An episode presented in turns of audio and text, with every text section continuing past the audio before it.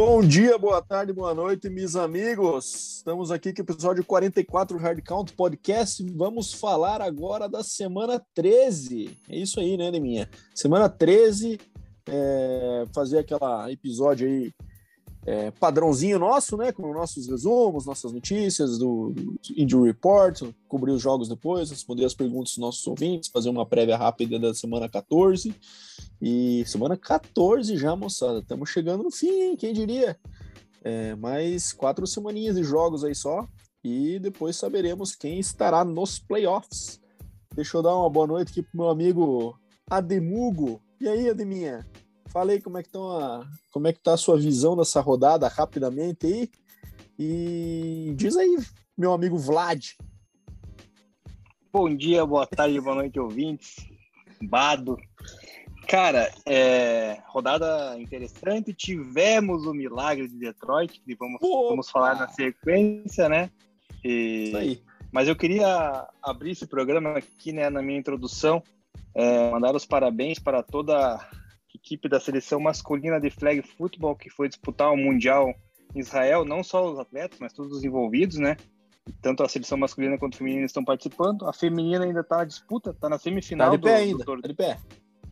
E a seleção masculina acabou não saindo tão bem assim, ficou em 17 lugar, com duas vitórias e três derrotas, mas vale todo esforço, né, para a galera que, que joga, que se dedica. A gente sabe que não é fácil, a gente jogou muitos anos, né, Bada? Então fica aí o, um abraço aí e os parabéns aí a todos os envolvidos. É isso aí. Só quem passa pelos perrengues sabe dar valor por esse negócio aí. É, parabéns a todo mundo que esteve lá presente nessa, nesse Mundial. Bom, vamos começar, Deminha. O episódio hoje vai ser rápido, cara. É uma promessa aqui. Episódio rápido hoje. Fast show. Começamos então pelo nosso quiz, né, Deminha? Manda aí, o quiz é até hoje. Eu que vou Já... sofrer a pegadinha. Já que é rápido, então, primeira dica é a seguinte: ele jogou na década de 60. Floyd Little. Esse, esse é seu palpite não lembro se ele jogou na década de 70, mas eu lembro que ele jogou 60, próximo do Jim Brown. 60. 60, 60. Cara, eu acho que o Floyd Little foi um pouco mais para frente. Mas. Enfim, tem outro palpite também, mas vou esperar mais dicas. Vamos, vamos manter Floyd Little por enquanto. Beleza, então. Anotado, cara. E vamos para frente, vamos para cima. Já vou emendar aqui o Injury Report, se me permite. Bado. Emenda, emenda o obituário aí. Bora. Vamos lá. Essa rodada, o Kenyan Drake, running back do Las Vegas Raiders, quebrou o tornozelo, está fora da temporada. É, Las Vegas que vem numa... É, e Las Vegas vem uma decadência que é condizente com a sua equipe, né? Desde o do começo do ano, na minha opinião. Outro que está fora da temporada é o cornerback. Esse é importante, hein, Bado? É o Marlon Humphrey, cornerback do Baltimore Ravens, cara, Ravens que estava brigando muda, ali pela sua divisão, muda bastante muda, agora, Muda muito a defesa do Ravens essa ausência aí, vai sentir com certeza. E outro que está fora da temporada, mas a gente também não sente muita falta dele, foi o Ryan Fitzpatrick, que acabou jogando só um jogo, mas oficialmente precisará fazer uma cirurgia no quadril e foi descartado a sua volta, então o Washington Football Team que entrou na briga, né, cara, querendo ou não, agora tá 6-6, é, vai de Taylor Heineken até o final aí, cara, buscar essa vaga no, nos playoffs. É isso aí. Fale por você que não sente falta. Eu gosto de ver o Fitzmagic jogar. Será que é o fim dele, de mim? Tá nos finalmente já, né? A cirurgiazinha do quadril não é uma boa na cidade, né? É, não sei quantos anos ele tá, mas em todo caso não é uma, uma lesão muito muito fácil de se tratar, né? Isso aí. Bom, fechamos 39 anos, nosso amigo Fitzmagic. É, tá então no, já era, né? Lado errado dos 30, já, como diz. Lado errado dos 35, né, Neminha? Como diz a história, né? Assim como a gente, né? Então, estamos. Exatamente, exatamente. Exatamente. Isso aí, mas a barba dele é mais bonita que a nossa. Principalmente que a minha, né? Já que você não tem barba nenhuma. É, bom, vamos lá. É, começamos então com a nossa, nossa passagem da rodada. Começamos pelo jogo de quinta-feira entre Dallas Cowboys e New Orleans Saints. É um jogo que, ao meu ver, foi um pouco mais difícil do que eu esperava. Parte do Dallas, acho que muito por conta também da, dos problemas que eles tiveram com Covid, com ausências de peças-chave ali, principalmente nos receivers, né? Apesar do. Ah, não, nesse jogo os caras já voltaram, né? Tanto o Sid Lamb quanto o Dr. Schultz quanto a Mari Cooper. Mas o jogo acabou sendo mais mais enroscado do que eu esperava, acabou descolando só no, no último quarto ali da minha. É, acho que o Saints fez a tentativa do Taysom Hill, que gente tanto esperava, e deu errado, mas foi entretenimento, né, minha? A gente não pode dizer que não é divertido assistir Taysom Hill lançar quatro interceptações e menos de 50% de percentual de completion sem correr para 101 jardas.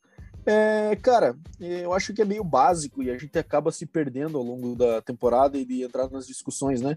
Porque acaba, ah, o time vai conseguir cobrir com isso, mas, cara, time quando entra sem QB, sente isso, né? Inevitavelmente, a gente fala do Broncos aqui, a gente fala do, do Saints também, que entrou com QBs questionáveis. É, putz, não tem o que fazer, né, minha? Esse é um negócio, uma receita básica da NFL, né? É, o, o Saints ele já atingiu um limite ali, né? Na minha opinião, na época do James Winston ainda, que nós nem esperávamos, né? Então já tá de bom tamanho essas cinco vitórias aí, porque não tem como produzir mais. É, o Taysom Hill é uma espécie de Lamar Jackson, né? porque também é aquele running back barra quarterback, então que não funciona na minha opinião, né? Tanto é que tá aí os, os stats, né? O cara meteu quatro picks, cara correu mais do que o Mark Ingram, então é, é decepcionante. Foi só a partida mesmo do Dallas, cara, esperava mais, achava que iria passar o trator muito mais do que foi esse placar de 10 pontos, mas é uma vitória que mantém o Dallas né, na liderança da sua divisão e, e o Orlando Saints agora vai brigar para ser o lanterna da, da dele lá, hein? Tô, tô vendo que capaz de ficar atrás do Carolina ainda. Exatamente, Dallas ainda querendo não brigando pelo, pelo spot 1 da, da NFC ainda, né? 8-4, lógico tem o Arizona bem à frente ainda, com, mas querendo ou não, ainda, ainda sonha com isso, ou com pelo menos o spot 2 ali, né? Que dá um confronto mais fácil nos playoffs. Mas vitória esperada e um pouquinho mais apertada do que a gente esperava, mas Dallas garantiu essa sequência aí. Vamos para o jogo agora, o confronto de divisão aí, é, é jogo em Atlanta, né, Deminha? É, Tampa Bay 30, Atlanta Falcons 17 contra o Brady lançando 4 TDs, é, distribuindo ali para dois dele para o Gronkowski, né? Chegaram a 90 TDs aí na carreira em temporada regular. É, o primeiro lugar dessa lista é Peyton Manning e Marvin Harrison com 112, então dificilmente eles vão, vão bater esse recorde, a não ser que o Brady jogue mais uns dois anos aí pela frente. Difícil, né? De a gente imaginar. É, e o Falcons, cara, né, não tem muita perspectiva, né? Eu sei que a gente tem torcedores ouvintes aí que gostam de acompanhar bastante, mas, cara, é, um ponto positivo que eu vejo desse jogo aí foi o Cordero Patterson conseguir correr 78 jardas nessa defesa que é sinistrona do, contra a corrida, que é do Bucks, né? Tanto que a gente fala que o Jonathan Taylor na semana anterior, os caras até lá abandonaram a corrida, né? E ele com 13 carries tem uma média de 6, 6 jardas por carregada ali apesar de ter uma arrancada, claro, mas faz parte das, da média dele também. E, enfim, o Falcons correndo atrás do placar basicamente o jogo todo, né? Então acabou que, que os números aéreos foram um pouco mais é, inflados, né? principalmente por Russell Gage, ele fez 11 para 130, mas também uma vitória mais do que esperada e acho que bem, bem tranquila para o partido do Bucks também, né, Neminha? É, exatamente. Tom Brady ligou o modo MVP, né? Vem ali como fortíssimo candidato né, na, na disputa. Não tem muito o que falar, o Atlanta Falcons é aquela decepção, né? A cada semana que passa, mais uma vez o Matt Ryan não consegue lançar para touchdown, não consegue achar uma peça importante que seria o Kyle Pitts, né? Que era dado como um dos grandes destaques do, do draft desse ano aí, não está conseguindo conectar com ele, então é aí fica complicado, já perderam aí o Calvin Ridley por problemas de saúde mental, né? Então não sabe se volta, quando volta, enfim. Daí o Falcons já fica bem prejudicado e o Falcons é a dependência do Cordero Pederson, né? Se o Pederson não conseguir produzir tanto correndo quanto recebendo, fica difícil e tá aí provado. Mais uma derrotinha pro Falcons, que na minha opinião é, só deve acabar aí essa divisão dele na frente do Saints, cara, porque Tá feia a coisa pro doutor Alexandre Roginski, que depois tem pergunta dele aí, hein? Isso aí, o Brady tá com 34 TDs já, 10 interceptações, um número um pouco mais alto do que ele costuma lançar, né? É, 3.700 jardas, vai quebrar a barreira dos, dos 40 com certeza, né? E quem sabe, cara, a gente pode estar tá falando aí de chegar perto dos 5 mil com esses, com esses 17 jogos, né? É, e o bonito do Brady é que, cara, ele distribui a bola para quem tá aberto, né? É bem democrático, né? Chris Godwin, essa, esse, esse jogo teve 17 targets. Então, cara, o cara não consegue cobrir, ele vai, pega o que a defesa dá, e essa foi uma marca da carreira dele. É bonito demais ver o Tom Brady conduzir um ataque quando ele tá neste, neste ritmo. Bom, vamos para a próxima partida agora. Fire Neg com tudo, né? Com a todo vapor e o Arizona Cardinals se mostrando realmente o melhor time da, da NFL nesse momento. Times bons ganham de times medíocres, e foi o que aconteceu nesse jogo: 33 a 22 para o Cardinals. É, volta de Kyler Murray, volta de DeAndre Hopkins, então um time agora com as baterias recarregadas depois daquele período ali de ausência, com o Colt McCoy comandando o ataque. E o Andy Dalton, aquela coisa, né, cara? É, quatro interceptações também é, não dá esperança nenhuma, né? É, e o, o Bears, cara, não tá perdidaço, não sabe o que fazer. O técnico, toda a coletiva, fica falando que tem que achar os porquês. A torcida não aguenta mais ouvir essa ladainha, a torcida não aguenta mais olhar para a cara dele. É, David Montgomery teve um bom jogo, mas, cara, não usam ele tanto quanto deveria. É, enfim, lamentável o Bears, cara. Acho que é, eles têm que ver, escolher bem o próximo técnico aí, cara. Senão é, pode jogar mais uma carreira fora aí, falando de Justin Fields. É vitória fácil também pro Cardinals, né, minha? Cara, foi tão fácil que o Kyler Murray só lançou 123 jardas e 15 tentativas de passe, né? Pra ver como o jogo estava sob controle, não precisou né, se arriscar muito, daí botou o James Conner correndo ali só para começar a gastar relógio e tal, e cravar mais uma vitória. Arizona se mantendo lá no topo da NFC como o melhor time até agora. E o Bears, cara, vai ficar ali brigando pelo top 5 do draft do ano que vem, porque não tem esperança nem com o Dalton, nem sem ele, cara. Até porque com o Fields também não tava lá essas coisas. Então, imagine com o Dalton, né? Então, é. Precisa do Chicago que reze para o Matt Nagy realmente ser demitido ao final da temporada para tentar ter dias melhores. Ah, vai ser, né? Isso aí, se tem uma certeza que vai acontecer, o Matt Nagy vai ser demitido. Acho que você não tem resta dúvida alguma. Vamos para o jogo agora, Deminha, do, dos dois times que têm sido os mais difíceis da gente interpretar nessa temporada, os dois, né, cara? A gente nunca sabe muito bem o que vai esperar.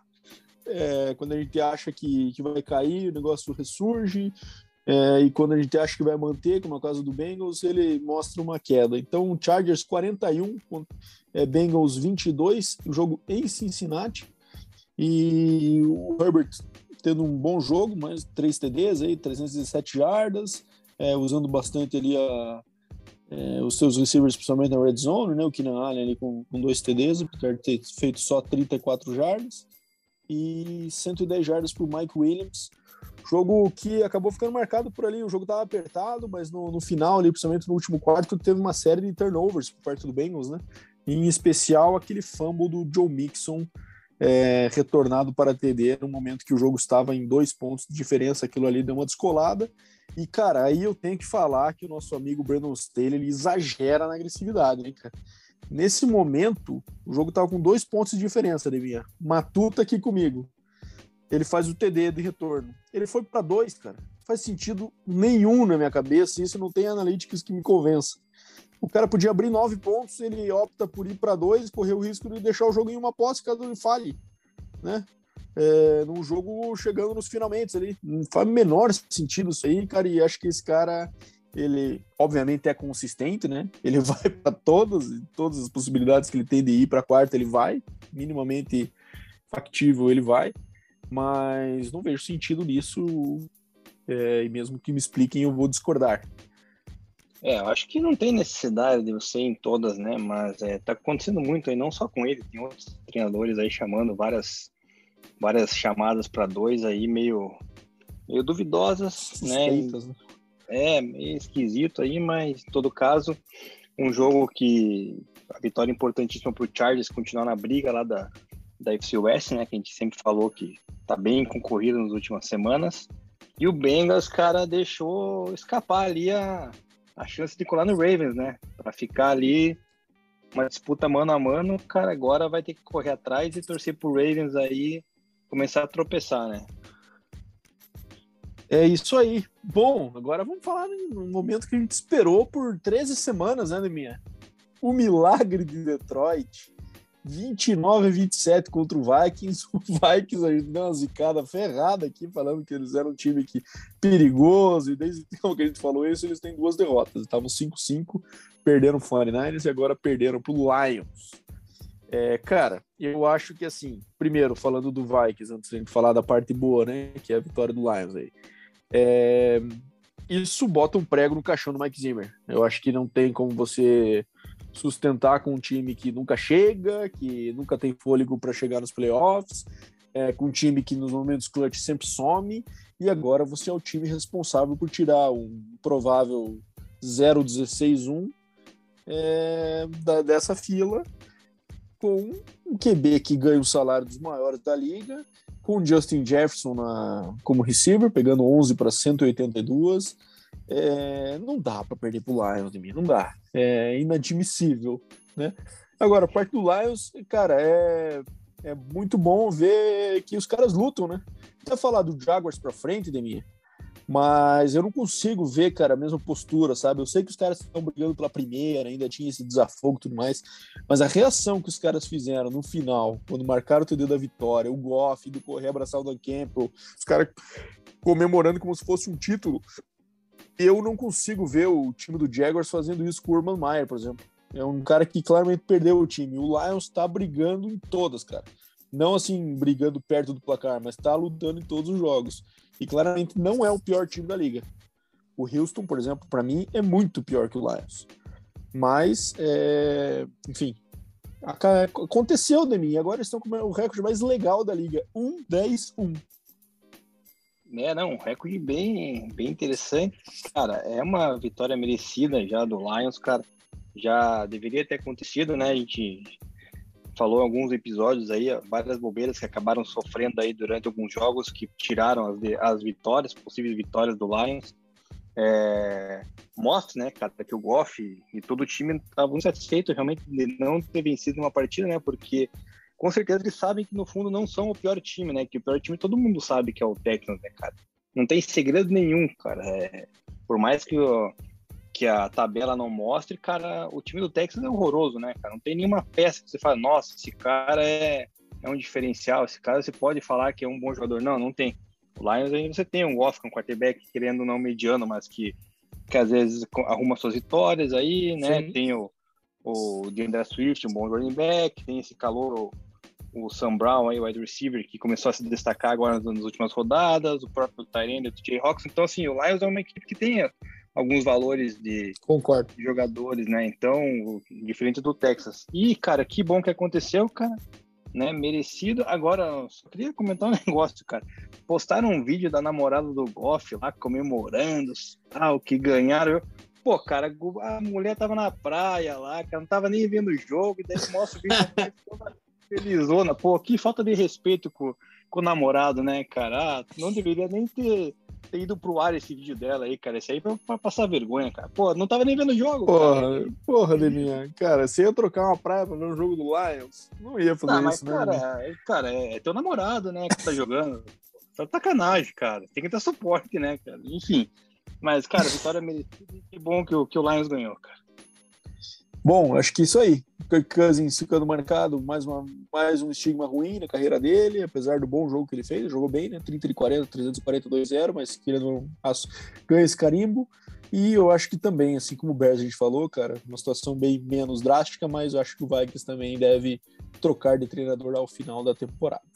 Bom, vamos pro jogo do time então que a gente, nós dois aqui concordamos que consideramos o pior time da liga, que é o Houston Texans. Eu acho que ele pode passar um pouco mais rápido por esse, dado que foi uma sova aí por parte do Colts, 31 a 0 o jogo em Houston. E, cara, o comentário que eu tenho para fazer é só um. Eu quero dar os primeiros cinco drives aqui do, do Houston. Aliás, no primeiro, os primeiros dois quartos. Interceptação no primeiro, fumble no segundo, three and out, three and out.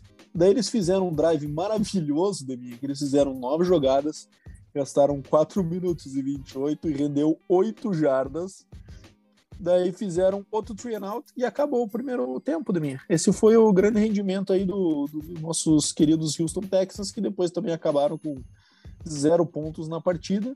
E o Colts acho que é um time bom, né? E times bons é, massacram times medíocres, como a gente já falou no outro caso ali. É, então, acho que para mim é isso que eu tenho a dizer, nada mais referente a esta peleja. Cara, você passou tanto ali as informações e acabou, acabou que acabou minha vontade de falar sobre o Houston Texans, cara. Destaque apenas para o nosso querido Jonathan Taylor com dois touchdowns, mantendo o seu ritmo aí, né? De, de melhor running back da liga né, na, na, na atualidade. E o Colts ali, né, brigando para vencer a sua divisão. Fora isso, mais nada a declarar desse jogo, Bato. Isso aí. Bom, vamos falar de um jogo agora de um time que vem numa crescente e de outro que não consegue sair do buraco, né, Deminha? Miami Dolphins e New York Giants.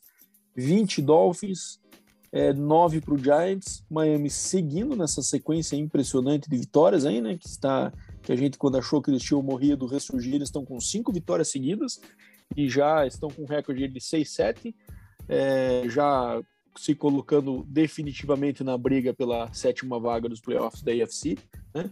E o Giants é aquela coisa, né? Eu acho que o, a gente falou do poder de dementador aí na, na, última semana, dessa vez não foi possível. E eu queria ouvir você falar um pouco de tua, de minha. Tua tem sido uma grata surpresa, hein? Tem sido um bom game manager, não tem cometido erros. É, eu ouvi um stat interessante, cara, que desde que passou a janela da, das trades, os stats do Tua subiram muito, cara. Às vezes é psicológico, sabia? Do cara naquela dúvida, ah, será que vou me trocar daqui? Será que fico? Será que não fico? E quando ele teve essa segurança, o cara começou a render e jogar bem, e o Miami tá aí, tava 1-7 naquele momento, e agora estamos aí com o Miami brigando por playoff. E o Giants, aquela coisa, né, minha? A gente continua sem entender o, o pouco uso do Saquon Barkley, apesar de eu não ser um grande fã dele com esse time horroroso do Giants, ele precisa ter mais touches. E não dá para entender o que passa no Joe Judge. Aí é outro cara também. Parece que eu tô de perseguição aqui só falando de técnico que vai cair, mas esse é outro que também tá na. tá com o laser na testa, né, Neminha? Cara, a gente vai falar depois, mais pra frente, eu vou tocar nesse assunto com relação a treinadores, que eu comentei num grupo de fãs com meus amigos lá, cara, e falando que mais da metade da liga, cara, se você colocar na ponta do lápis, são treinadores medíocres, cara. Eu fiz essa, esse levantamento por mim, cara, que metade com certeza são treinadores ruins, cara, entendeu? E Segundo metade... o termômetro do Deminha, eles são medíocres. É, cara. Depois, cara, que eu não vou passar aqui que vai tomar muito tempo, mas depois a gente conversa no WhatsApp, vamos ver se você concorda comigo ou não, para não tomar muito tempo aqui. Mas o Tua realmente, cara, ele parece que começou a se encaixar com, com o Jalen Waddle, né? Que jogaram juntos lá em Alabama, né? Então, parece que a química começou a funcionar e tá certo, cara. Ele tem que procurar o cara que ele que ele tem sincronia, né? Então, pode ver que nos últimos jogos aí o Waddle tem que ser destacado recebendo bolas. Então, de forma correta, o Tua tá sabendo utilizar. Aliado a esse fato que você falou, talvez mesmo a pressão, né, de talvez ser trocado ou não ali pudesse estar prejudicando. Agora parece que tá mais solto. E o, o Barkley, cara, ali, ó, teve média de cinco corridas, cinco jardas por corrida, né? Só que o Giants não utiliza ele, cara. Tem que dar 20 corridas para ele por então é... Inexplicável. Com jogos tem Mike Glennon de QB, Demis. Dá 11 é... carries pro Saquon Barkley e 44 ele... passes pro Glennon. Não faz o menor sentido isso. Perdidaço. Os 44 passos, o Glennon joga 5 no Golladay, que é o principal receiver. Então é... Não tem muito o que falar, cara. Derrota do Giants, quando a gente espera que talvez resultar em um joguinho mais equilibrado. E o Miami na, na luta aí, cara. É isso aí. Bom, vamos pro jogo do nosso querido Bigode, retornando a cena aí. Philadelphia Eagles vencendo no New York Jets em Nova York por 33 a 18, um jogo que foi muito confuso os uniformes, eles o Jets acabou jogando de preto, o Eagles jogou de calça preta e camisa branca, ficou uma confusão ali para identificar, é, mas conseguimos ver esse jogo. E o Gardner Minshew, nosso querido bigode, cheio do estilo, é, teve um start na NFL aí por conta da, dessa contusão aí do Jalen Hurts e teve um jogo bem digno. 20 25, 2-4-2, 2 TD, 0 picks. E ele é um cara muito cativante, né, cara? Depois do final do jogo deu a volta cantando a torcida e achou o maluco lá que tinha a camisa dele, que o bicho ficou doidão. Tem um vídeo que saiu também dele cumprimentando o pai dele depois, cara. Cara, é um football guy, no seu definição máxima do termo. E o Eagles acho que dominou essa partida, né, Deminha? 33 a 18, o Zach Wilson voltando a, ao Jets aí com uma pick para não perder o costume. É, enfim, e o, o Dallas Goddard, parte do Eagles, também se destacando, mas o que chamou bastante atenção foi o jogo corrido do Eagles, né? 41 corridas para 185 jardas e um TD, sendo que o Miles Sanders correu 24 para 120. É, e o nosso querido Kenneth Gainwell, que a gente elogia desde os dos nossos estudos de draft, né? Tá despertando a ferinha, antes ele tava mais como um, um back de receiver, de receber bola, né? Agora teve 12 carries e respondeu bem aí com 54 TD também. Você achou dessa partida do teu querido New York Jets, que você já foi prestigiar comendo um maravilhoso nachos uma vez, né, Realmente, cara. Jets, cara, decepção, né, cara? Eu esperava muito mais na, nessa temporada deles, mas ainda boto fé no Zach Wilson, acho que vai ser um quarterback do futuro deles lá. Gosto bastante do Robert Saleh. E, e, esse outro wide receiver aí, calor, o Elijah Moore, também parece que é muito confiável.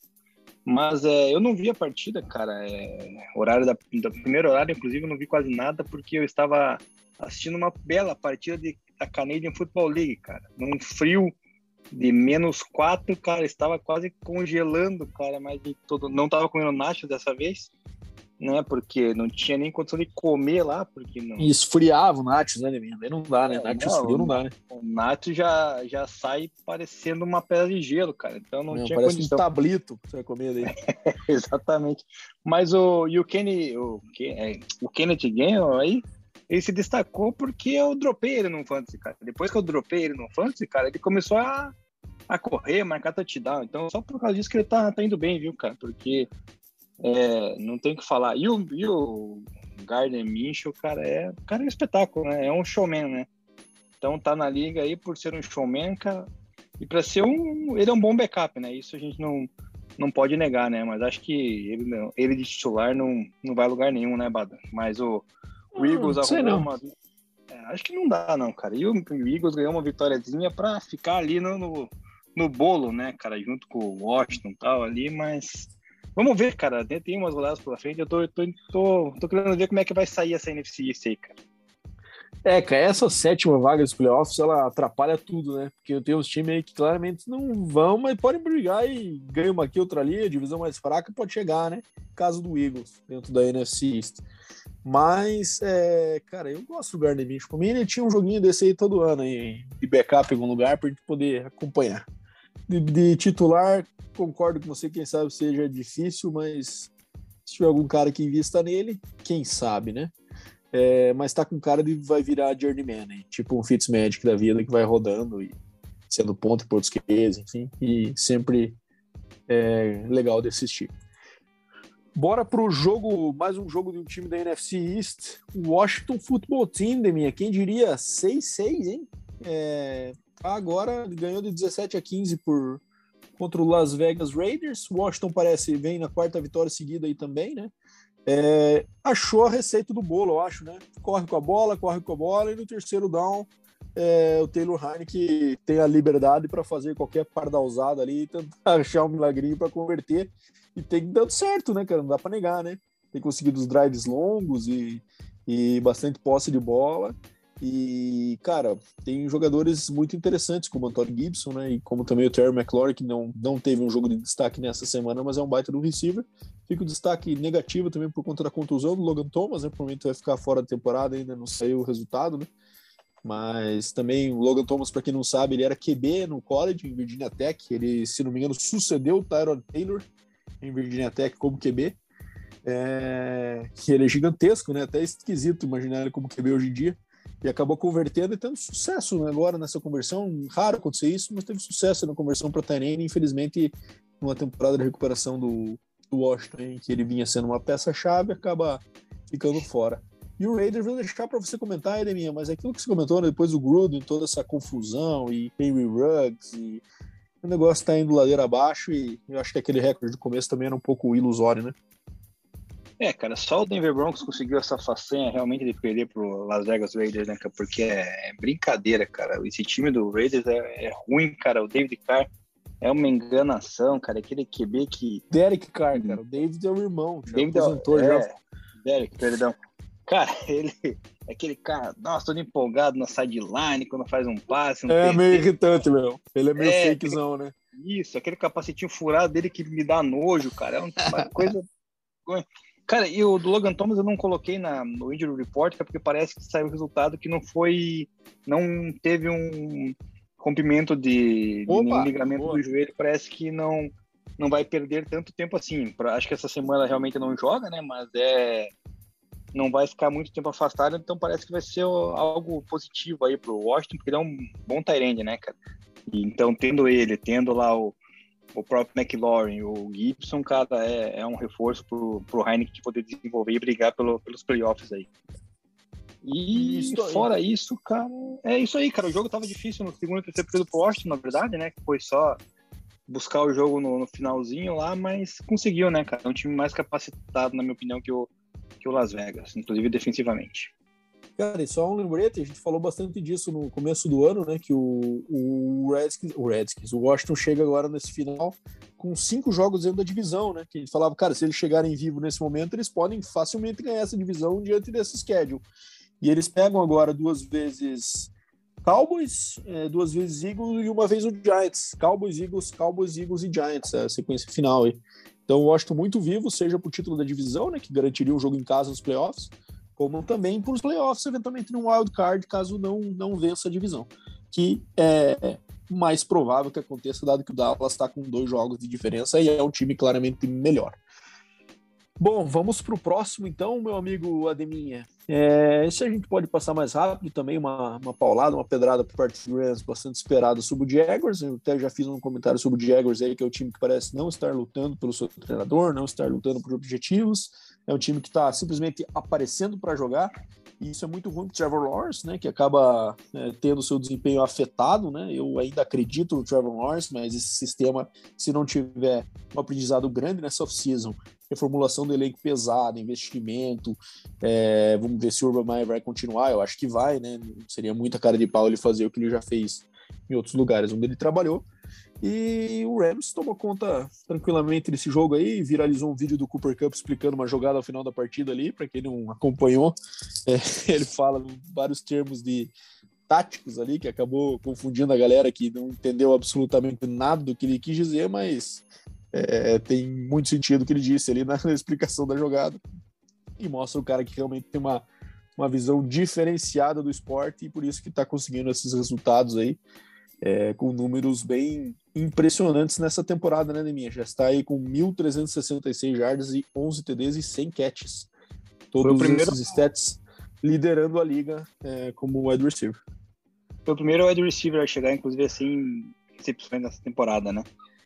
E, cara, realmente, a explicação dele ali, cara, ele até eu que entendo um pouco de futebol fiquei perdido, né, cara? Porque meu Porque amigo... ele fala muito rápido com sotaque lazarento também, né? Então daí cara complica, uma... mas... É, não, cara, mas descreveu muito bem ali, cara, e faz todo sentido.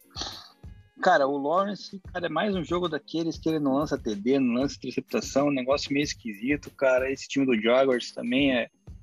Não, não sabe utilizar o Robinson lá, só correu oito vezes, é e o Rams passou por cima, dever de casa, né, cara? Quando você pega, você falou antes ali já, né? De time bom, quando pega time ruim, tem que passar o trator e foi isso que aconteceu. É, destaque para o Sonny Mitchell, né, cara? Correu 24 vezes para 121 jardas e um touchdown. É, o Daryl Henderson até foi pro jogo, mas acho que nem entrou em campo, né, cara? Nem precisou pisar em campo porque foi poupado ali, ele tava com uma com um probleminha lá de lesão. Então, Stafford, Mitchell e Cooper Cup deram conta do recado. O Rams aí continua na batalha para tentar aquele seed 1 ali. Acho que vai ser difícil, cara, mas nada é impossível. Ainda mais semana que vem, me... acho que é o confronto de Cardinals e Rams. Pode é, tirar essa Precisa ganhar isso aí. Precisa então, ganhar isso aí, caso queira, caso sonhe com isso, sem ter ganhado esse jogo sem falta, né? Exatamente. Então é, é um time bom contra um time ruim, não tem muito mais o que falar, Bado. Podemos passar para a próxima. Então vamos para o próximo, que foi um dos jogos aí que me surpreenderam e um dos jogos mais disputados da semana aí, né?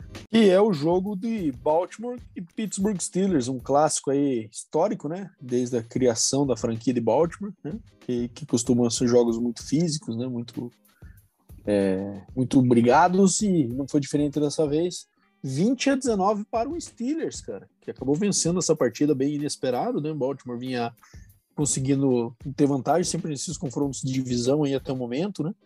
E apesar de um jogo contra o Bengals, que eles perderam feio ali, mas é, e times claramente vinham em tendências opostas aí do que esse placar mostrou, né? É, bom, Big Ben tendo um jogo ok, um jogo até legal nessa partida, né? Mas, cara, essa é uma notícia do Big Ben essa semana que eu preciso compartilhar contigo e com nossos ouvintes, mim, que parece que ele vem dizendo é, de forma discreta para alguns amigos que esse pode ser o seu último ano jogando como quarterback do Pittsburgh Steelers. Ou seja, ele está dizendo de forma é, discreta de minha, por baixo dos panos, escondido, como se nossas as nossas bolas oculares não estivessem assistindo o que a gente está vendo dele durante o ano inteiro para conseguir concluir isso sozinho, né? Mas enfim, é, e daí dá para fazer a seguinte leitura. Ele não vai jogar mais de QB dos Steelers, ele falou. Então significa que ele pode se converter para tight ou linha ofensiva e continuar jogando, ou ele pode jogar de QB em outro time de minha. Imagine quão ridículo seria o Big Ben jogando nesse nível com, sei lá, camisa do Jaguars, alguma coisa assim. Seria lamentável, né? Aquelas coisas desagradáveis que só é, atletas em final de carreira desgostosos com estar sendo aposentado faria. Mas enfim, não vamos falar de forma tão negativa num dia de vitória por parte dos Steelers, né? É, Big Ben lançou para dois TDs, Deontay Johnson ali fazendo um TD no final, virando a partida. E, cara, o Baltimore indo de forma agressiva no final, né? Conseguindo marcar o TD que seria o de empate e decidiu ir para dois. É, nessa última chance, Harbaugh certamente utilizou Analytics achando que aquilo ali era uma melhor chance do que ir para overtime. E o Lamar errou o passe, né, Neminha? Aquele passe ali foi falha do Lamar, não foi drop do nosso querido Mark Andrews, porque a bola foi bem na frente, né? Me conte uma novidade, passe errado do Lamar, cara. Acho erro nessa fase, cara. Não dá, cara. É... Entendeu? Quando eu falei de treinadores agora há pouco aí, treinadores né, medianos e bons, cara, o John Harbaugh está no, na minha classificação como um treinador bom. Só que daí claro que o é cara. Só que daí, na minha opinião, o que que acontece? O cara foi desrespeitoso, né, com o Steelers num clássico, né, de, de conferência, querendo ir para dois, cara, tendo o melhor né, kicker da liga, para empatar o jogo e pro overtime. O cara vai querer ir para dois, cara. Não, não tem cabimento, cara. Não tem analítica, não tem nada que, que, que, justifique, cara, entendeu? É uma ideia que eu acho que ele desrespeitou o Steelers e tomou na cabeça, né, cara? Merecidamente. Então, é, derrota que do Ravens é horrível, né? Porque dá uma embolada ali, né, cara? Bengals, todo mundo no par ali, o próprio Steelers ali, dois jogos atrás, mas ainda tem mais um confronto direto pela frente, então é começa a querer esquisitar, né, cara? E a EFC, no modo geral, tá bem competitiva, né, cara? Então você não pode ficar dando bandeira aí, né, cara? Tem que matar o jogo e ir para cima. Mas, enfim, não fizeram, né? Quiseram ser ofensivos ali, buscar uma vitória heróica na casa do adversário e tal, e não conseguiram. Resultado tá aí, vitória do Steelers do nosso querido Big Ben de Bengalas. É isso aí. Bom, não sei se é questão de desrespeito ou não, mas eu também discordo dessa decisão. Acho que o Steelers não é nenhuma máquina ofensiva que dá medo de ir para enfrentar na prorrogação, né? Que vai marcar no primeiro drive, por exemplo. Como você vai pegar times é, que tem esse potencial, como um Cardinals esse ano, por exemplo. Não é o caso do Steelers, então acho bem esquisita também essa decisão do Harper. Mas enfim, tomou e agora é, fez a cama, agora deita, né, meu amigo? E vamos pro próximo, então, que é Seattle Seahawks. É, que domina, né? É o papai do 49ers, venceu por 30 a 23. E, cara, tem uma parada bizarra. O Russell Wilson jogou muito bem esse jogo, né? Teve uma interceptação ali que foi muito culpa do receiver, né? Que jogou, conseguiu jogar a bola para cima num passe bem ok, que ele fez na endzone ali. É, acertou um passe pro Lockett, que também foi dropado, que foi sensacional, assim. Mas, cara, o engraçado é o seguinte, Demian. Tinha previsão quando o Russell Wilson machucou que ele devia ficar fora oito semanas. Ele voltou em cinco. Daí ele fedeu nas primeiras três e agora ele jogou bem, quando deveria ser o tempo normal e que ele voltaria para de acordo com os médicos. Então acho que o Russell Wilson deveria ter esse na próxima vez é, começar a ouvir um pouco mais o conselho dos médicos, né? Porque ele ficou tendo jogos medíocres com o dedo zoado e agora que o tempo passou, o negócio voltou à normalidade. Mas impressionante essa freguesia do 49ers pro Seahawks, né, cara? O Seahawks varrendo o 49ers numa temporada horrível, tem quatro vitórias, sendo duas contra o Niners, um time que vinha numa crescente. E esquisito, porque é um resultado que acaba puxando. O Seattle já tá morto nessa temporada, não tem mais chance, na minha visão, mas acaba puxando também o 49ers para um pouco mais longe dessa briga da NFC aí, né, Demir? 6-6. É, o 49ers, desde o começo, eu sempre falei que não ia produzir muito, né, cara? Tava até indo a, adiante demais com o Garópolo, cara, e quase que o Garópolo atingiu 300 jardas em Bada, pra calar minha boca, mas não foi dessa vez. Faltou uma, jard... é, faltou uma jardinha ali, lançou duas picks, né, dois CDs pro Kiro, né, Kiro, principal arma Monstro sagrado. Monstruoso. Enfim, que nem você resumiu ali, cara, mas às vezes acho que não foi nem tanto o Russell Wilson que aparece, né, às vezes é questão do treinador, comissão técnica, não sei, ver que a situação estava meio, meio ruim, enfim. É, mas tá aí o Russell Wilson provando que ainda é um quarterback muito bom, né? Útil na, na liga e espero que seja trocado aí pro próximo ano, porque ele apanha demais, né, lá na, na Seattle. E, cara, vamos para frente que o próximo jogo é mais interessante pra gente discutir, né? É isso aí, o clássico hard count, né, Neminha? É, Kansas City Chiefs vencendo em Arrowhead o Denver Broncos por 22 a 9. É, num jogo que, para mim, assim, vou deixar vou falar um pouquinho do Chiefs aqui, depois você complementa com o teu broncão aí, Neminha. Chiefs claramente achou a fórmula de, de, do que está jogando agora, está fazendo aquele dink and dunk ali com passezinhos curtos, Mahomes fechando aí com com 184 jardas, o que se a gente for comparar com anos anteriores, provavelmente seria metade do que ele faria num jogo normal, né? Mas correndo com a bola 24 vezes, jogando defesa, né? Defesa, a gente falava que um dos fatores que o time estava mal era que a defesa estava fraca, melhorou muito nos últimos partidos, né? Sequência de cinco vitórias aí. É, e, cara, para desgosto dos owners do Mahomes no, nas ligas de fantasy, não tem que mudar essa fórmula agora que está funcionando, né? Então, acho que o Chiefs vai apesar de não ser empolgante, apesar de não ser mais aquele ataque que a gente vai esperar que faça 40 pontos no jogo, é, tá funcionando, né? Foram, pegou adversários frágeis em alguns momentos, mas é, achou uma forma que colocou o time de volta na liderança da divisão e na briga pela, pelo CD1 ainda da, NF, da AFC.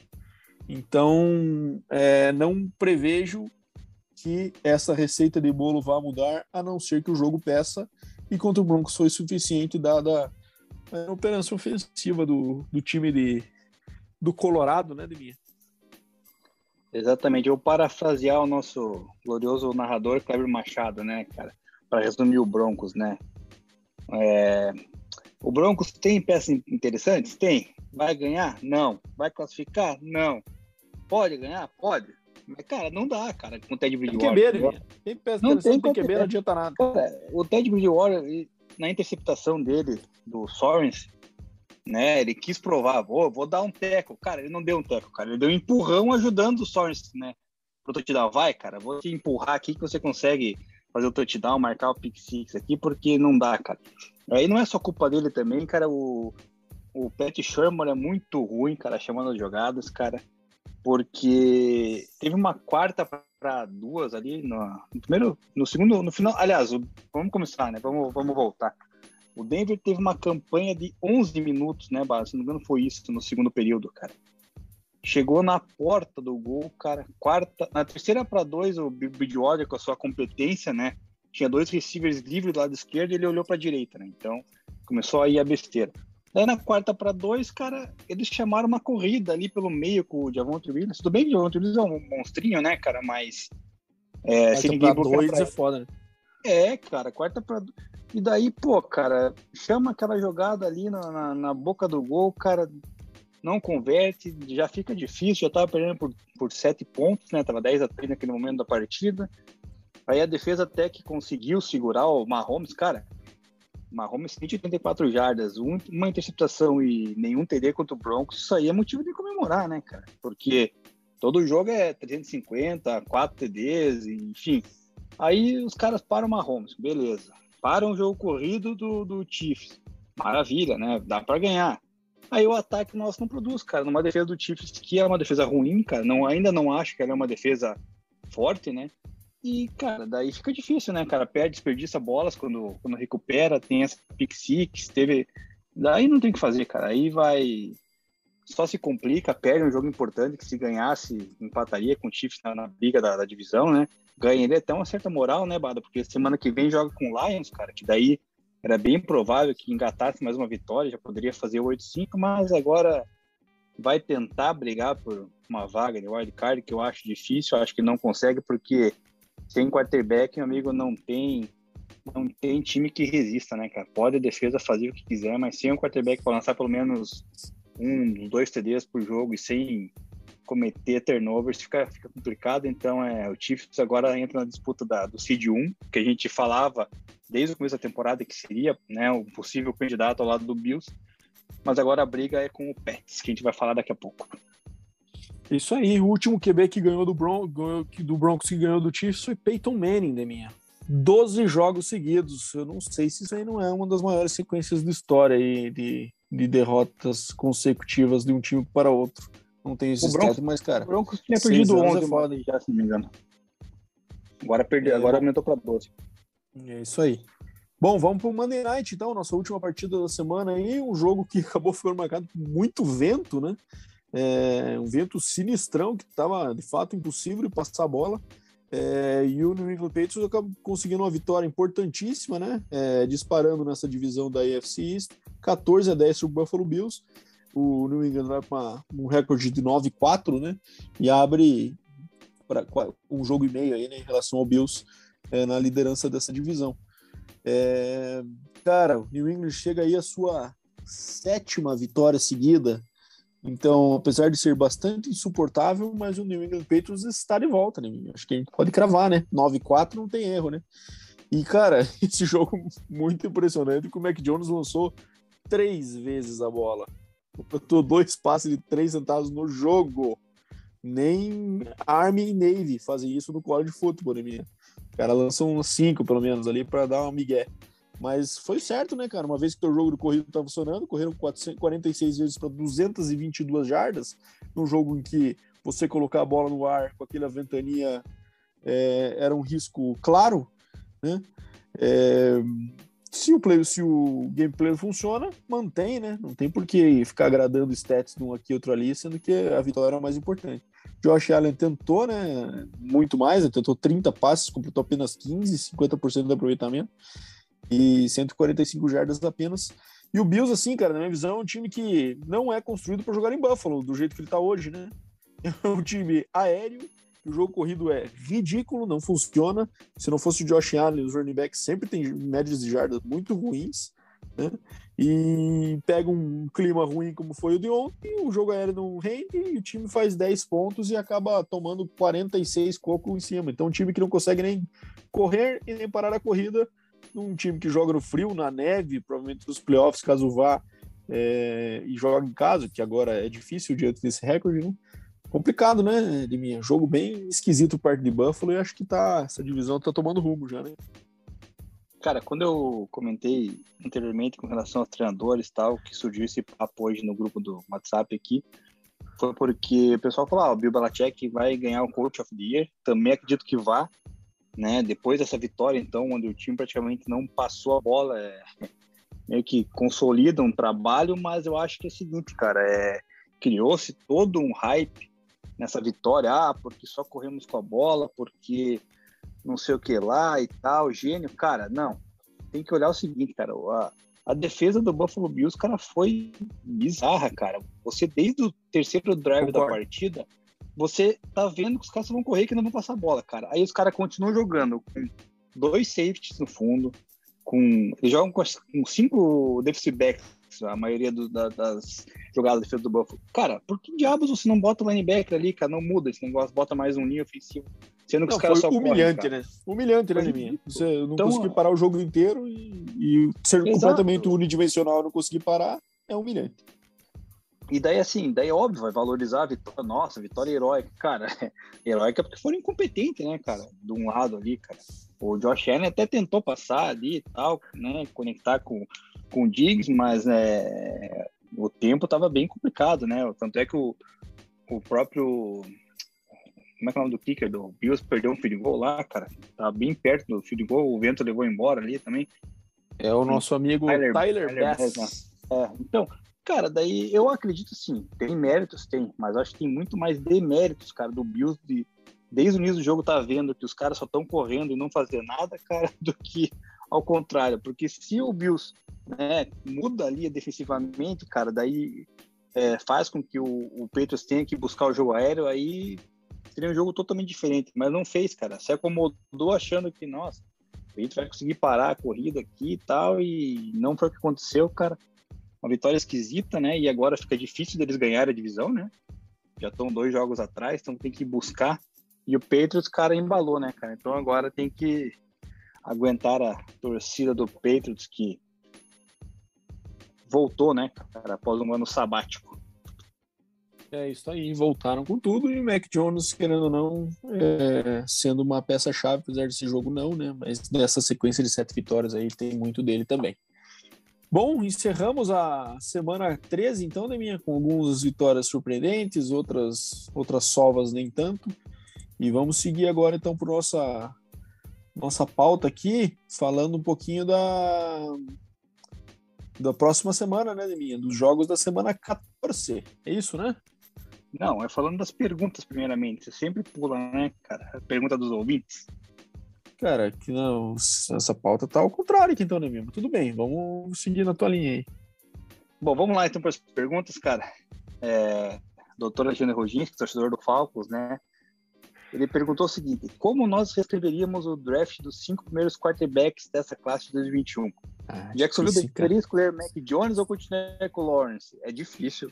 Pergunta difícil, cara. Por isso que ele perguntou, cara. Então agora se vira, Bado. Eu só vou na, na rebarba depois. Hum, eu acho que não, cara. Eu acho que continue com o Trevor Lawrence. É... Não sei. Eu acho que o Mac Jones claramente seria o segundo hoje em dia, né? Mas eu acho que eu acho que o jogador correto para o Jaguars selecionar ainda deveria ser o Trevor Lawrence. E pensando na franquia, né? É, mas o que está ao redor dele que é o grande problema, né? Eu ainda acho que um melhor jogador do que o Mac Jones, mas o Mac Jones está num sistema muito mais sólido e, e consistente.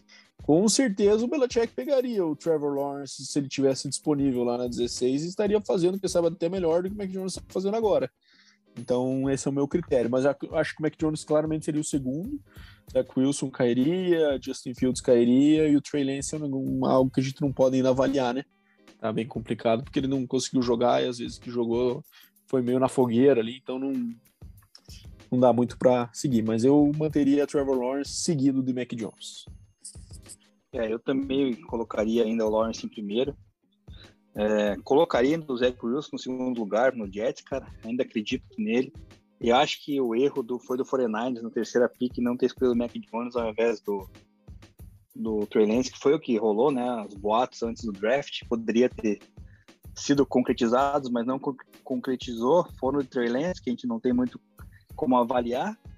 Daí foi sobrando, né? Justin Fields e o Mac Jones sobrou no colo do, do, do Bill Belichick, que sabe produzir um quarterback de pocket como fez com Tom Brady, né? Então agora é só a gente aguentar um pouquinho, porque realmente o Mac Jones parece que caiu no lugar certo ali, né, cara? Então, mas acho que essa seria mais ou menos essa, essa ordem. Só o Mac Jones talvez trocado com, com o Trey Lance e talvez ali o Zach Wilson, mas a minha opinião ainda seria o, o com o Trey Lance.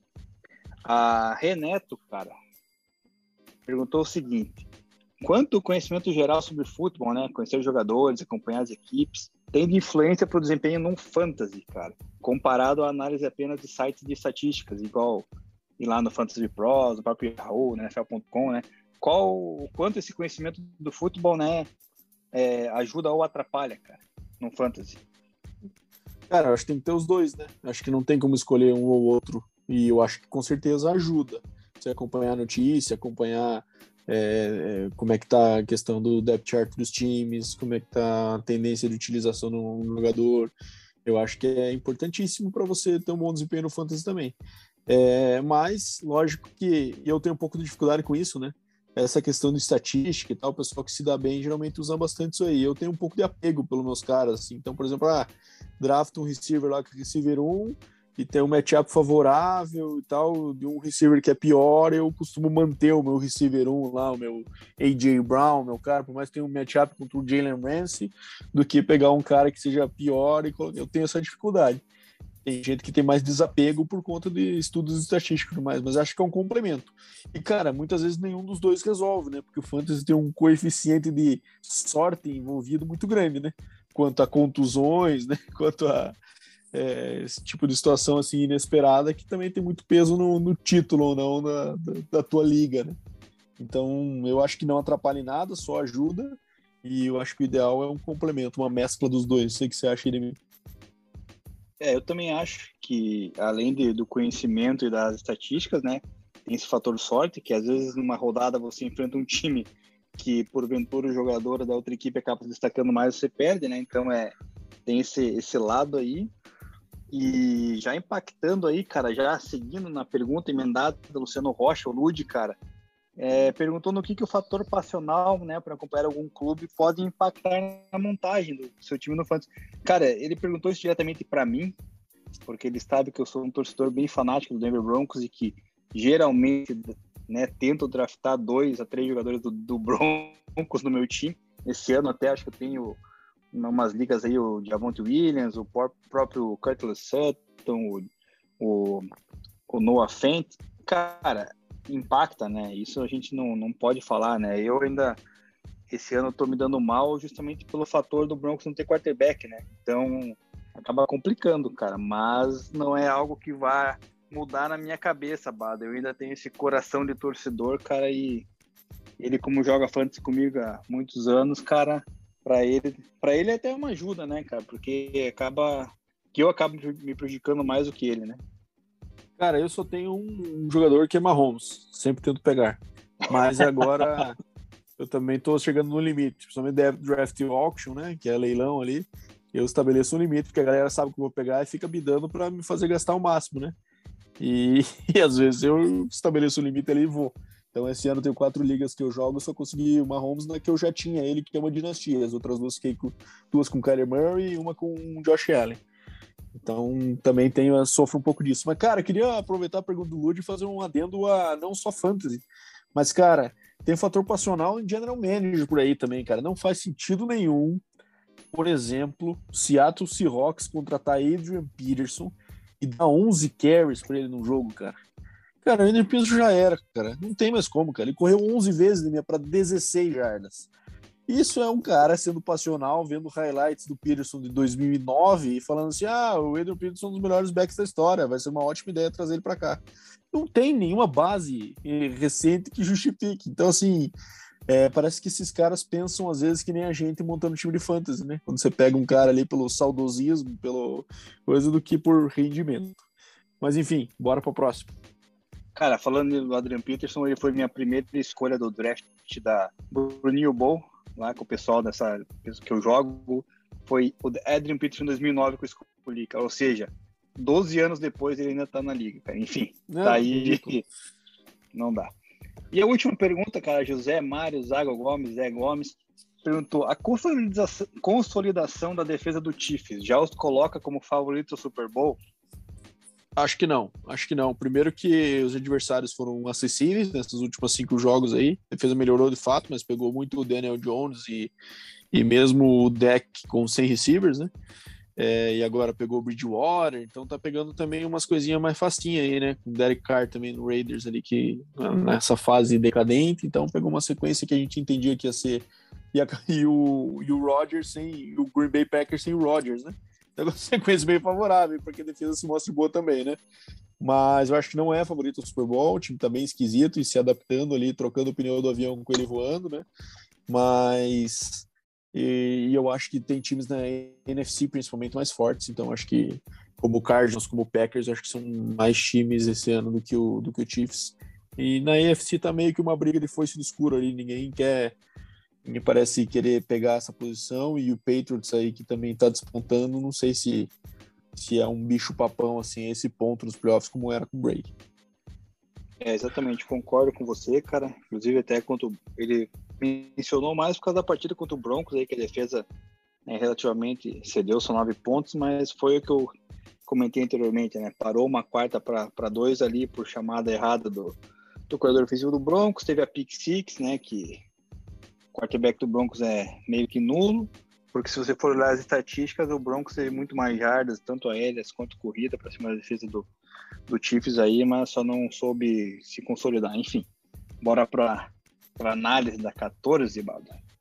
Bora para 14, então, fechando o episódio de hoje aí, nos finalmente, né, Leminha, nas nossas análises. Vamos para a semana 14, então, aquele, aquele trabalho maroto. Como é que deu o recorde da semana passada, Leminha? Quem venceu? Cara, você goleou, cara. Meteu 9 a 5, cara. Odemir, e a novidade fica onde, meu amigo? A novidade fica no teu back-to-back -back aí, cara, porque anteriormente você tinha perdido umas 5 seguidas, então tá aí Quero a provas. Quero provas. Bom, vamos lá. Começando então por Vikings e Steelers em Minnesota. É, cara, Vikings vindo de derrota pro Lions. Mas eu vou de Vikings de minha, porque o Vikings é aquela coisa. Eles sempre gostam de tornar todo e qualquer jogo competitivo, mesmo que seja contra o Lions. E eu acho que pode ser um, um, um refresco aí nessa, nessa depressão que o time entrou depois dessa derrota. Eu também vou de Vikings, cara. Não consigo confiar no Big Ben. Então acho que o Vikings vai, vai seguir a linha aí do, menos 2,5 favorito e vai, vai levar essa. Panthers e Falcons em Carolina, cara, em, em Charlotte, né? Carolina. É bom, o Panthers demitiu Joe Brady, que é o coordenador ofensivo que teve tanto sucesso em LSU com o Joe Burrow, que acabou fazendo ele ser o primeiro escolha do draft. E eu acho uma puta uma injustiça, né, minha, porque os caras dão é, Sam Darnold, Cam Newton, ano passado Bridgewater pro cara, e de repente demitem ele no, no meio da segunda temporada porque ele não sabe conduzir um ataque com esses presentinhos de grego que ele ganhou aí. É difícil, né? Injusto, e com certeza o cara vai ser cogitado para cargo de head coach no college, provavelmente, tá? Se não quiser ficar na NFL, provavelmente com uma posição de coordenador ofensivo em outra equipe, com certeza vai ter ofertas. É, cara, jogo triste, hein? Panthers e Falcons. É, cara, eu vou de Falcons. Cara, eu também vou de Falcons, cara. Não mencionei anteriormente ali no episódio que vejo que o Falcons vai ficar só à frente do, do, do, do Panthers, né? E vai fazer isso nessa rodada vencendo o confronto direto. Browns e Ravens em Cleveland. Eu vou de Browns da minha. Ô, louco, cara. Achei que seria de Ravens, cara. Você eu não sei se é um, torcida ou uma. Ai, mas, mas eu vou, vou de Browns. Acho que o Ravens vai sentir um pouquinho essa ausência do Marlon Humphrey e, e o Browns em casa costuma ser mais forte. Ah, eu vou de Ravens, cara. Acho que o Ravens vai se recuperar aí, cara, e o Browns vai, vai perder essa. Bom, easy money na próxima aqui, Texans e Seahawks, por mais seja em Houston, acho que Seahawks na veia, né? Com o Russell Wilson é. montando as boas. Não sei que o Seahawks resolva aprontar para cima da gente, cara, não tem como discordar, né? Então vamos de Seahawks. É, Chiefs e Raiders em Kansas City, acho que o Chiefs deve manter essa sequência e o Raiders foi um dos times que ele conseguiu é, engrenar aí, e eu acho que jogando em casa, então acho que a tendência é manter essa sequência para seis vitórias. É, se não me engano, começou essa sequência de Chiefs vitórias justamente com o Raiders, né? Então, é justamente, isso aí. Então vai manter, vai passar por cima. Acho que, eu acho que foi contra o Packers, mas já vejo isso. Jets e Saints em Nova York. Um jogo triste de ver também, hein? É, vou de Jets, cara. Dica da rodada, não assista esse jogo. É, cara, eu vou confiar no Jets também, no Zach Wilson aí, porque o Saints, cara, não, não tem como, cara. Payson Hill não dá. Mais um, um melzinho na chupeta aqui. Titans e Jaguars em Tennessee. Titans. Titans, cara. É, Washington Football Team e Cowboys, jogo bom, jogo em Washington. É, Washington tem uma fama de ser cowboy killer aí, né?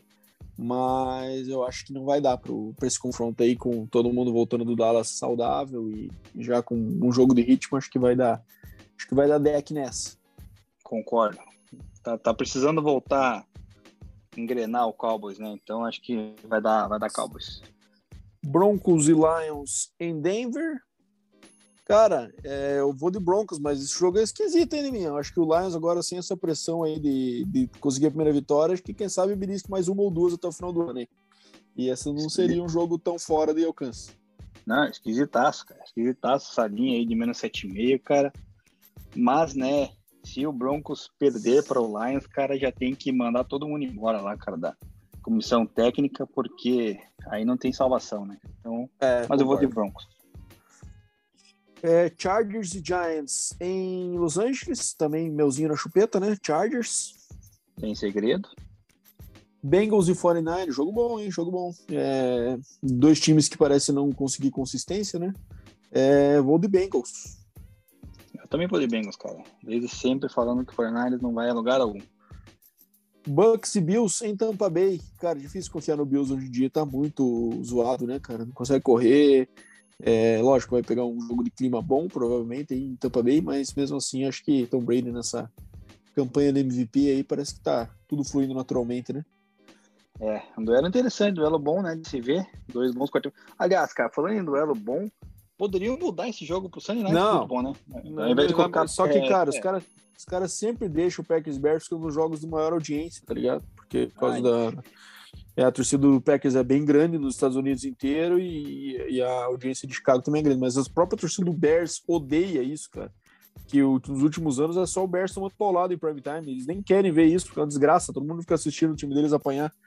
É, e, é o, e vai ser o caso nessa aí também. Jogo em Lambeau Field contra o Bears nesse, nessa campanha aí de é, purgatório do Matt Nagy. Tá difícil, né? Packers na cabeça. E jogaço também no Monday Night, né? Temos um jogo, um jogo bom aí, Cardinals e Rams em Arizona. Primeiro jogo, o Cardinals dominou o Rams em Los Angeles. E eu vou apostar novamente no domínio do Cardinals aí. Acho que o Rams mostrou já dá umas escorregadas contra times fortes e não tem nenhum mais forte que o Cardinals nesse momento, na minha visão. Cara, só voltando ali, eu também vou de Packers, né? Ainda mais que vai estar tá um frio do cão, né? Até tinha comentado com você já, né, Bado, que eu tinha vontade de ir num jogo na neve, lá em Green Bay, assistir, né, ver como é que é o, a atmosfera e tal. Cara, depois da partida que eu assisti na, no domingo da Canadian Football League, cara, com um pouquinho de neve que teve e o frio, cara, eu desisti, Bado, não dá, cara. Pegar Green Bay lá com menos 15, cara, não, não tem a menor possibilidade, cara. Isso aí é. Já vou alertar quem quiser ir, cara, qualquer ouvinte nosso, cara, desista, cara. Ou você vai morrer congelado, cara, ou você tem que levar teu quarto inteiro, teu estoque de coberta, touca, porque é, vai, vai, é complicado, cara. Então, o Packers vai amassar o coitado do Bears lá, né? E o Cardinals, acho que concordo contigo, vai, vai segurar o Rams e vai garantir aí, provavelmente, a sua sua seed 1 daí. Acho que consegue abrir uma vantagem boa daí do Rams, ah, né? E acho que é o único, sim. acho que é o único time que consegue talvez bater de frente. Bom, tenho dois comentários. Primeiro que está se mostrando um canadense de Araque, né, com medinho do frio, é, morando no meio da neve. Acho que você precisa é, rever essa tua visão sobre o frio canadense. E segundo que eu estou entendendo a tua estratégia de ir nas picks iguais às minhas, basicamente, né? Só mudamos aí Ravens e Browns, que vai definir quem vai levar essa semana. Entendi a tua estratégia de minha. Você está colando de mim para ver se consegue um pouco mais de sucesso. Faz sentido, faz sentido. Não é uma cola, cara, mas em todo caso é uma tática boa também de se utilizar, né? É manter o maior número de, de jogos iguais ali para num ou outro dar uma, uma zica. Mas bora para frente. Mas eu gostei porque esse, essa questão vai fazer com que você tenha que torcer para Lamar Jackson essa semana. Mas, enfim, vamos lá para o fechamento da minha. Fecha esse quiz aí e vamos para casa. Eu já estou em casa, na verdade, mas foi um, só um, uma, uma força de expressão jogou na década de 60, como eu mencionei. A segunda dica é que ele é um Pro Football Hall of Fame. Opa, tô vivo ainda. E a terceira dica, a camisa 44 aposentada no time que atuou na NFL. Tá. Continua? Como assim? Sim, não entendi a dica, na verdade. Ah, teve sua camisa 44 aposentada no time que ele jogou na NFL. Puta, eu não tenho a menor ideia se o Floyd teve a camisa aposentada. E eu tô em dúvida entre o outro também. Preciso de mais uma dica de mim. É... O time que ele jogou, cara, é... tinha a cor laranja. Ah, então é ele, né, Deminha? É o Floyd Little. Pode ser que você está falando do Ernie Davis, porque ele foi draftado pelo, pelo, pelo Browns ou não? Não, cara, o Warner Davis não é, não é 44, cara. O Davis era 45. Mas ele era 44 no college, né? Tá, no COD, mas estamos falando da NFL aqui, né? Ah, tá. Cara, vou de Floyd então, Little, então, porque você é broncão e, e escolheu o cara Hall da Fama, falecido recentemente Floyd Little. Acertei ou é o outro cara? Cara, você acertou, cara. É Floyd ah, Little, número 40. Eu sou demais, cara. Eu sou um exemplo de é... quizzes. Isso mesmo, cara. Floyd Little, cara, você é um exemplo aí, conhecedor do college, né? Ele atuou em Syracuse, número 44. Teve sua camisa aposentado tanto em Syracuse Orange quanto no Denver Broncos, cara. Cinco vezes Pro Bowl, é, First Team All Pro, duas vezes Second Team All Pro, NFL Rushing Yard Leader de 71, NFL Rushing Touchdown Leader 73, é, tá no Hall da Fama do Broncos, né? Tá no Hall da Fama da NFL, correu para 43 touchdowns, 6.323 jardas e foi um dos responsáveis pela pela escolha, né, de do Ernie Davis, que não assistiu, assiste The Express, esse filme, que conta a história do Ernie Davis, um jogador que, running back, né, que era de Elmira, no estado de Nova York. Ele foi recrutado pelo Ernie Davis para jogar em Syracuse, Syracuse que teve, né, o Jim Brown, na sequência teve o Floyd Little e daí culminou com o Ernie Davis, que infelizmente não não veio a jogar, né, Bado, na, na NFL, foi draftado pelo Cleveland Browns, mas isso aí ele poderia ser nos 45 na semana que vem, acho que não vai ser, mas fica a nossa menção a ele já. Então é no 44. Floyd Little, cara, jogou no Denver Broncos. É, eles podiam ter jogado juntos em Cleveland, Jim Brown e, e Ernie Davis. Pensa nesses dois caras juntos. É, quem puder, leia o livro, cara. The Express é um livrinho não muito longo, mas é mais legal do que o filme. O filme também é bem massa, claro, mas é, é impressionante essa sequência de running backs de Syracuse aí, né? Jim Brown, Ernie Davis e Floyd Little. É, todos. Davis provavelmente também tinha uma carreira de potencial Hall da Fama. É, mas, enfim, é isso aí, meus amigos. Chegamos ao fim de mais um episódio aí, conseguimos cobrir tudo mais uma vez. O episódio, mais uma vez, não ficou tão curto quanto a gente gostaria, né? Acabamos desenvolvendo aí. A gente se empolga, a gente, desculpa, a gente gosta muito dessa parada aqui. Então nos perdoe e a próxima, se quiserem, ouçam em dois pedaços aí, né? Meia hora num dia, outra meia hora no outro, e assim vamos indo. É, é isso aí, meus amigos. Um beijo de minha. Até semana que vem. É isso aí, cara. Palavras ditas do Bado é sagradas, então sigam o que ele falou. Se não tiver tempo de ouvir de uma vez, escutem duas, três e bora para cima. Semana que vem estamos aí com muito mais, cara. Um grande abraço e até a próxima.